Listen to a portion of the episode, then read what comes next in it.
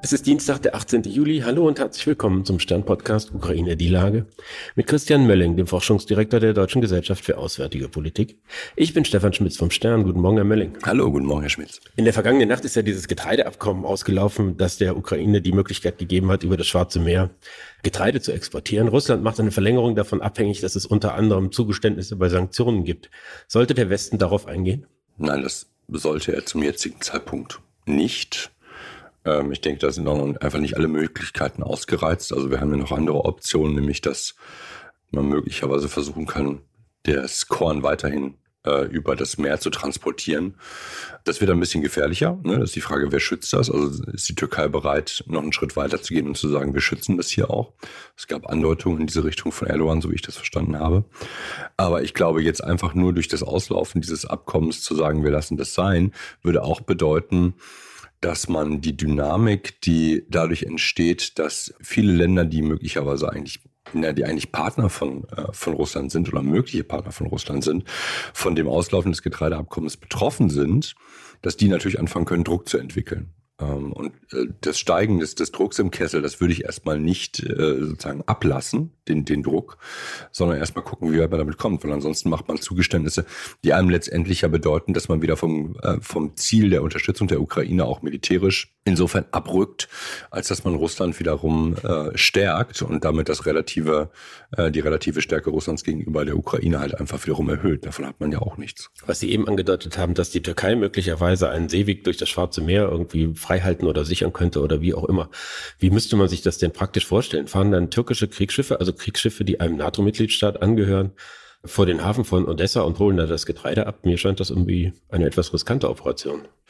Nö, das ist, ich glaube, die, die Frage ist, also erstmal, wie es im Einzelnen aussehen kann, dazu habe ich noch keine Idee, aber wenn Sie mich jetzt so konkret fragen, ist halt die Frage, wie, wie weit kann die Ukraine selbst erstmal russische, die russische Marine fernhalten, im, im Sinne wirklich von, von auf Entfernung halten, auf Distanz halten von ihren zentralen Häfen. Das ist, glaube ich, schon mal wichtig. Da haben wir ja in der Vergangenheit gesehen, dass die Ukraine Seeflugkörper geliefert bekommen hat, die damit auch die russische Marine bedrohen.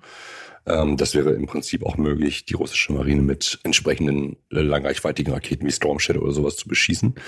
Und der Verlust eines Kriegsschiffes ist ein erhebliches, ähm, also auch finanzielles, ein erheblicher finanzieller, nicht nur militärischer Verlust in dem Zusammenhang. Also wenn man sagen würde, pass auf, ihr müsst sicher aus eurem Hafen rauskommen bis zum Punkt X und ab da schützen wir euch, denn das ähm, Schwarze Meer gehört ja nicht Russland, auch wenn es das zurzeit so tut, als ob so ist. Das wäre zum Beispiel eine Möglichkeit und die Türkei garantiert dann ab, ab dem Punkt X, dass es eine sichere Passage gibt, äh, zumal es ja, wenn man weiter runter gibt, wenn ich die Karte jetzt richtig im Kopf habe, ja auch noch die Küstenregionen von anderen NATO-Staaten, wie zum Beispiel Rumänien gibt. Ähm, sagen muss, okay, da gibt es eine Passage, die ist möglicherweise etwas länger, aber die ist sicherer. Hier schützt die NATO letztendlich äh, die Ukraine bei der Durchfahrt dieses, äh, dieses Abkommens den anderen Druck muss man wahrscheinlich nochmal im UN-Sicherheitsrat aufmachen. Ich meine, das, was die, was Russland hier versucht auszulösen, ich glaube, das ist viel nochmal wichtig. Es geht ja nicht nur darum, dass dieses Getreideabkommen nicht mehr da ist und deswegen die Ukraine ein Einkommen verliert, sondern es geht auch darum, dass Russland und die Ukraine zusammen die, die Mehrheit ähm, des Weizenexports auf der Welt ausmachen und damit hier gerade eine globale Hungerkatastrophe ausgelöst wird die zu massiven Flüchtlingsbewegungen führt. Beides sind Druckpunkte für den Westen, also sowohl die Flüchtlingsbewegungen als auch die Hungersnot. Das heißt also, da steigt auch der Druck im Kessel bei uns jetzt irgendwann wieder an. Und auch deswegen können wir, glaube ich, kein Interesse daran haben, wenn wir ständig so instrumentalisiert werden, jetzt beim ersten Bu von Putin gleich zu sagen, okay, okay, okay, wir machen, was du willst. Andererseits scheint es ja auch so zu sein, dass es äh, im globalen Süden durchaus Staaten gibt, die eher den Westen in der Verantwortung für das Scheitern des Getreideabkommens sehen als Russland. Und Russland knüpft ja jetzt auch weiter äh, Bande nach Afrika. Es wird nächste Woche umfangreiche Konsultationen mit afrikanischen Staaten geben. Könnte es nicht sein, dass es denen am Ende gelingt, äh, dem Westen die Schuld dafür in die Schuhe zu schieben, dass die Nahrungsmittelversorgung knapp wird und Menschen sich auf den Weg nach Norden machen? Ähm, ja, klar. Also ich glaube, wir müssen nochmal ganz, ganz klar sehen, dass wir den, den Kampf um das Narrativ äh, außerhalb unseres geliebten kleinen Kontinents in weiten Teilen verloren haben. Äh, ob man das nochmal drehen kann, ist die andere Frage. Aber viele Staaten glauben die sehr einfache Geschichte, weil es für sie vielleicht auch bequemer ist, keine Ahnung, oder vielleicht weil wirklich das Narrativ der Russen besser gewesen ist und die bessere Diplomatie betrieben haben gegenüber diesen Staaten, die da heißt, wir, wir haben eigentlich, sind wir mit all diesem ganzen Krieg schuld. Ne? Also die NATO hat das doch irgendwie mit zu verantworten und so weiter und so fort. Das sollte man, das sollten wir nicht, also zu glauben, wir wären jetzt in der großen globalen Mehrheit mit unserer Position, das ist absolut falsch. Das heißt nicht, dass man ähm, hier die Staaten nicht zurückgewinnen kann. Wir sehen auch, dass Staaten wie Südafrika, von denen Russland geglaubt hat, äh, sie hätten sie in der Tasche, da doch Absetzbewegungen macht. Ne? Also letzte Woche hat äh, Südafrika nicht nur hinter verschlossenen Türen, sondern sehr öffentlich ähm, gesagt, dass man Putin lieber doch nicht im Land haben möchte, weil man in eine Bedrulle kommt und möglicherweise, also man ist gezwungen, den internationalen Haftbefehl gegen ihn umzusetzen. Das würde man nicht machen, das hat man schon gesagt, dann ist aber klar, wenn man das nicht macht, ähm, dann steht man selber wieder in, äh, in äh, sozusagen im, im Feuer, weil man ein internationales Abkommen, das man unterschrieben hat, nicht umsetzt. Es ist auch schön, das zu sehen, dass ein internationales Abkommen, also über den Internationalen Strafgerichtshof, so starke Wirkung entfalten kann. Aber es, es zeigt, wie, wie sehr sozusagen dieser Kampf läuft. Es zeigt aber auch, dass der positive Teil dieser Geschichte nochmal zu unterstreichen. Der Kampf muss nicht verloren sein um die Frage, was ist die richtige Seite bei dieser ganzen Geschichte. Wobei die Sichtweisen ja schon dramatisch auseinandergehen. Ich habe irgendwie Herrn Röttgen noch im Ohr, der hat irgendwie gestern gesagt, dass äh, Russland den Hunger als Waffe einsetzt. Und eigentlich hat er gesagt, die Menschen in Afrika, die jetzt äh, von der Nahrungsmittelversorgung möglicherweise abgeschnitten werden oder Abstriche machen müssen, äh, die sind eigentlich die Opfer dieser Politik von Putin. Und gleichzeitig scheint es so zu sein, dass innerhalb dieser Staaten die Zustimmung für Putin tendenziell eher größer wird. Also es ist ein Nee, ich glaube jetzt, da müssen wir, da müssen wir, glaube ich, vorsichtig auseinanderziehen. Also erstens, ja, das kann man, das hat, Röttgen hat sicherlich recht. Gleichzeitig muss man auch ehrlicherweise sagen, nicht eher, sondern wenn der Westen das sagt, dann drückt er natürlich auch seine Ohnmacht damit aus, ne? Oder den politischen Unwillen, jetzt den Druck stärker gegenüber Russland ähm, zu erhöhen. Das wäre ja auch noch eine Möglichkeit. Fragen Sie mich jetzt nicht, wie man das macht, da habe ich jetzt keine, Gedanken zu.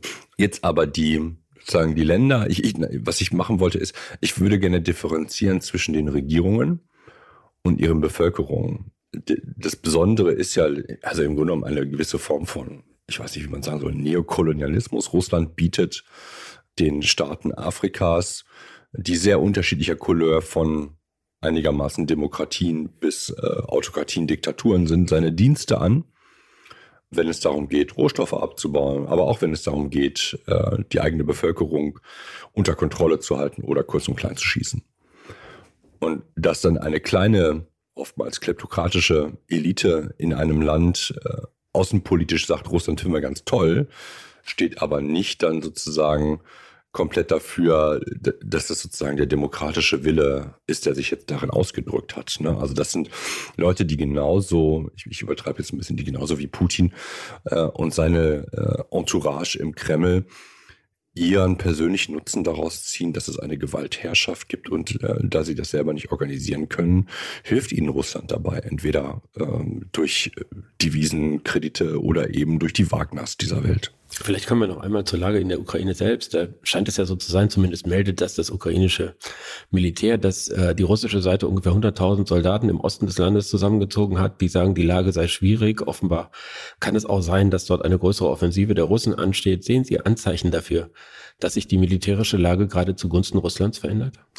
Nee, das sehe ich nicht. Diese, die, das Zusammenziehen findet schon länger statt. Also die Berichte haben wir schon, ich weiß nicht, seit drei oder vier Wochen sind da große Zahlen von 120 und mehr tausend äh, Soldaten im Spiel.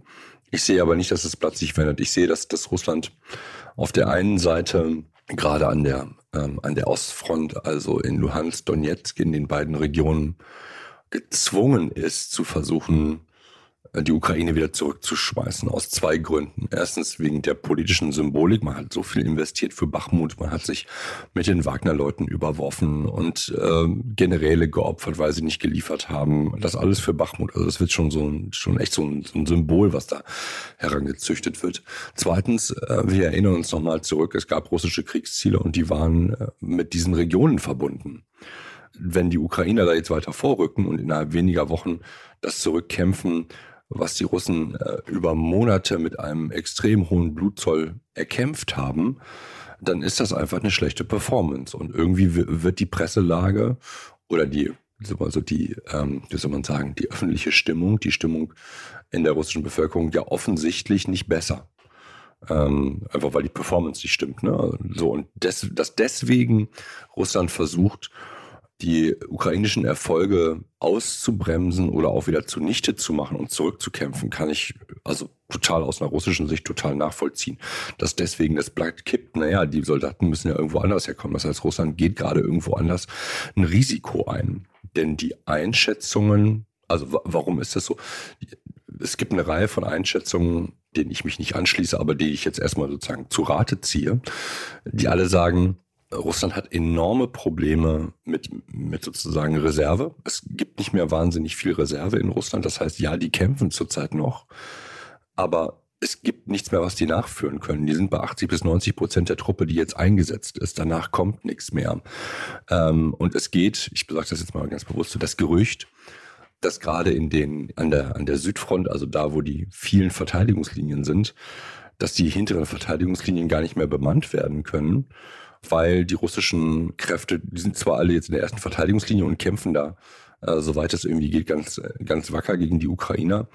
Aber wenn man durch diese Linie durch ist, und das ist, glaube ich, die Hoffnung der Ukrainer, dann hat man möglicherweise deutlich weniger Widerstand dann auf einmal vor sich, weil eben die russischen Kräfte so weit ausgelutscht sind. Bringt mich nochmal letzter Satz zu einem Punkt zurück, den wir immer mal wieder gehabt haben diese Zeitachse, über die wir diesen Krieg sehen müssen. Es geht nicht um den Moment hier und jetzt, sondern um die Frage, wann habe ich den Gegner so weit abgeschliffen, dass er eben gar nicht mehr weiter kann. Und ich, und ich kann noch, so darum geht es, um das relative Verhältnis. Ne? Ich kann noch, ich habe nicht meine, ich habe noch mehr Reserve als der Gegner.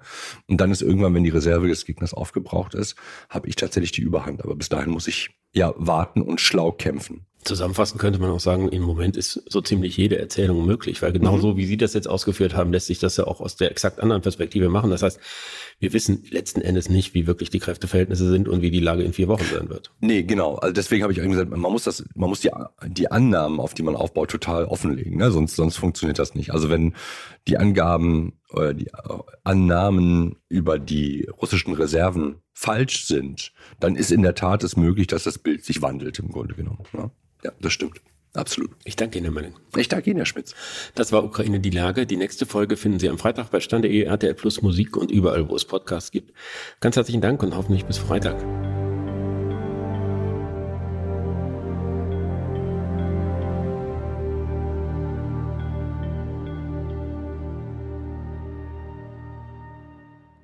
Dieser Podcast ist eine Produktion der Audio Alliance.